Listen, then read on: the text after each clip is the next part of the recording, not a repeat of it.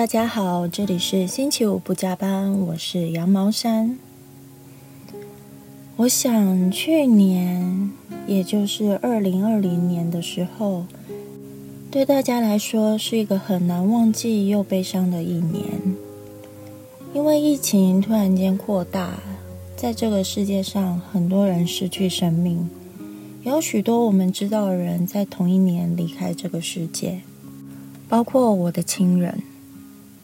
今天想跟大家谈有关生死的议题。点进这个主题的你，可能是因为好奇，也可能经历过或正在面临亲友或者是心爱的宠物死去。我知道那个悲伤很难用言语表达，我自己也感同身受。今天想分享两本书和一个故事。去年的这个时候，自己也经历了亲人的生病和过世。自从亲人生病开始，我就突然间意识到死亡的靠近。我告诉自己应该要提前做好心理准备，但没想到的是，遇到的时候那种巨大又强烈的伤心，根本不是提前就能准备好的事情。那个时候，偶然在朋友家发现我很喜欢的女性龙应台教授所写的《天长地久》给美军的信，在往返医院的这段期间，还有等待的时候，就拿了这本书来读。龙应台的母亲应美军得了失智症，为了母亲，他回到屏东潮州的大武山定居，照顾母亲。他用很温柔的笔触和真挚的文字。写下对下一代的提醒。整本书主要是在提醒读者，人生有些事不能蹉跎。这里想用生老病死来介绍这本书。首先要提到的是生，他在书里面说到，他的父亲常常会带母亲出门去逛逛。有一次，他年纪很大的父亲就载他母亲出门，但是出了车祸。虽然伤势不严重，但是他非常的生气，想说如果以后撞到了人怎么办？他拿走了他父亲的钥匙，跟他父亲说：“以后要出门你就搭计程车，钱我来付。”但从那次之后，他的父亲几乎不再出门，直到过世。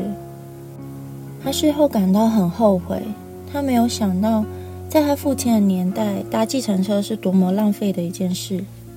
他父亲怎么可能花这笔钱？原来自己是多么自以为是、粗暴无知的下一代。有时，身为子女的我们总是忘了父母也曾经有过他们出生的时代背景、他们的成长、他们的年少岁月，甚至我们不曾了解的经历，常常在长大之后强硬的剥夺属于他们的快乐。看到这里，其实心情非常的复杂。在亲人生病的时候，我的确也讲过一样的话，就希望他可以不要再骑车，希望他搭公车去医院。有时讲也讲不听，就觉得心很累。现在的我回想起来，觉得幸好，虽然当时真的很担心，但我也没有强烈的要求他不要再骑，因为我知道骑车到处闲晃，吃自己爱吃的东西，一直是他最快乐的事。好险，到最后没有剥夺他仅存的自由自在。不过，我相信身为子女的人担心是一定的，但不要太过激烈的反对，或许是我们唯一能做到的温柔以待。所谓的老是什么呢？龙应台在书里提到，小时候以前的同学因为家里的人过世。请完亲人的丧假回来后，手臂上都会别着一朵小白花。原来以前很多人都是大家族，他的同学们日常生活里就熟知，在同一个大屋顶下，他们自己在长新芽，而同时有人在老，有人在病，有人在死，有人在生，有人在地下腐化变成潮湿的泥土，有人在土里等待七年的坚固。花开就是花落的预备，生命就是时序的完成。龙应台没有大家族，他面对父亲的死，母亲的老，对他来说都是当头棒喝。他回乡照顾失智的母亲，是希望能够让他的孩子们循序渐进的修这门生死课程。我自己很早就离开家到外地念书，其实偶尔还是会回家，但是好几年时间几乎都在外面。那时候心里一直觉得台湾很小，要回家也不是这么难的事。很多时候，就算回到家，跟家里的人也说不上几句话，甚至很少一起吃饭。一直到亲人生病之后，有一天我陪在身边做治疗。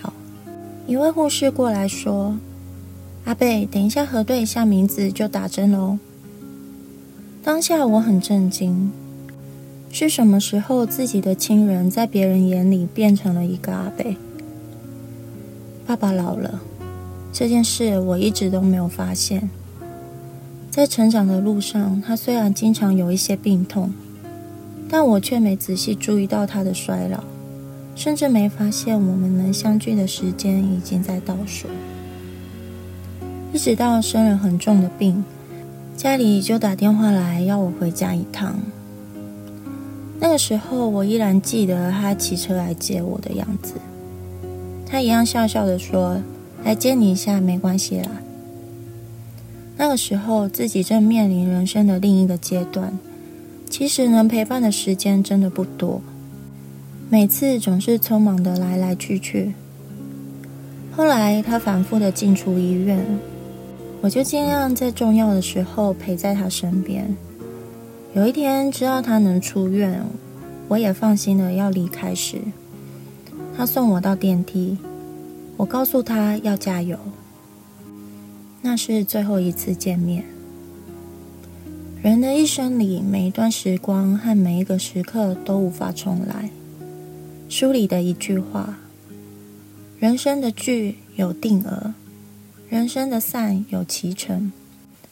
你无法所求，更无法延期。”我在当时已经读了这本书，在治疗出现危急时，我轻轻的握住他的手，在电梯前离开的时候，我记得拥抱他。我并没有拖延，其实自己心里知道。错过了，就再也没机会了。龙应台在书里还谈到了陪伴。他说：“陪伴是最简单，但也是我们最难给出的事。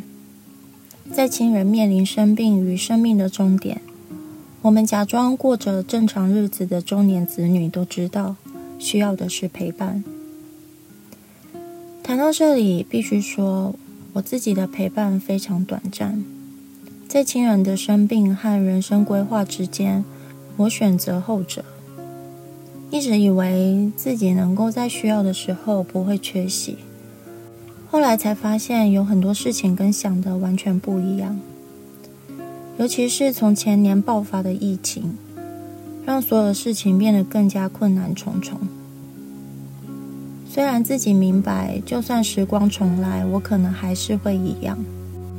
但或许我不会再这么匆忙，想多跟他说几句话，即使很烦也没关系。日文里有一句很美的词叫“塔比塔吉”，常常用在人过世和火化的时候，那是启程的意思。我们的亲人即将踏上旅程，我们向送行的人带着悲伤，但也带着真诚的祝福。龙应台也用这样优美的方式形容。他说：“无论第一次旅行、第一次工作、第一次出国留学，甚至第一次结婚，不都是远行的一种？充满未知，会有恐惧不安。我们都会做事前准备，热烈讨论。死亡不就是人生最重大的远行、最极端的探险？我们却避而不谈，结果就是。”那躺在日光灯照着的病床上，面对临终的人，即将大远行、大探险。可是我们没有给他任何准备。这个大远行目的地无法描述，并不代表启程的准备不能谈。因为害怕，因为不谈，我们让自己最亲爱的人无比孤独的踏上大远行的苍茫之路。其实我自己也没有勇气开口。有一次听到由社工阿姨开导，提到一些签署急救同意书的事。现在回想起来，或许当时应该鼓起勇气，由他最信任的我来谈这件事会好一点。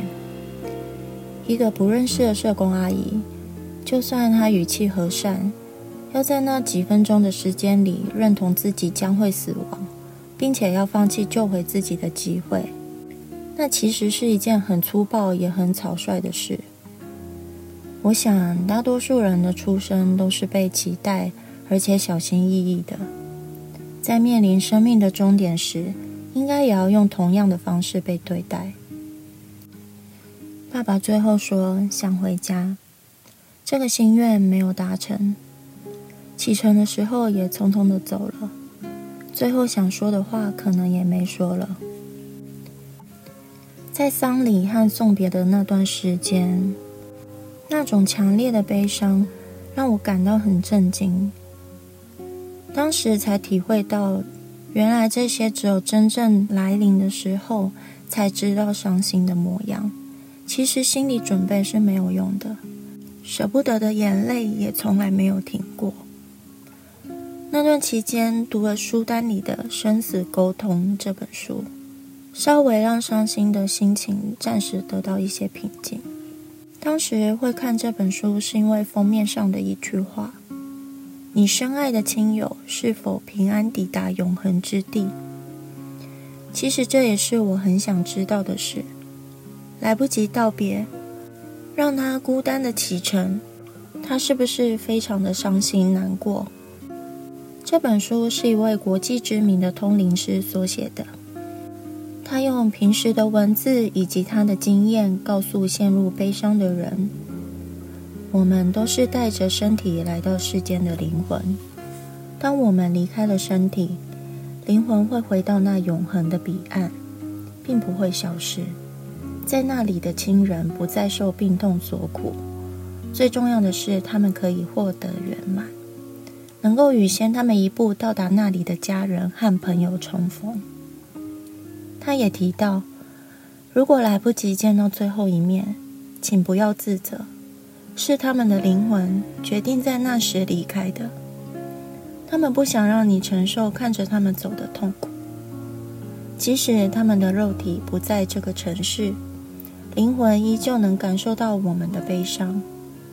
或许是我们没有留意到他们传递的讯息。看到这里，我回想起送亲人启程的那天。天气因为下雨，非常的寒冷。我手里拿着香，虔诚的跟菩萨讲了一些话。火化的时候，依照时辰念了一下经文，一直到家人传来讯息说结束了。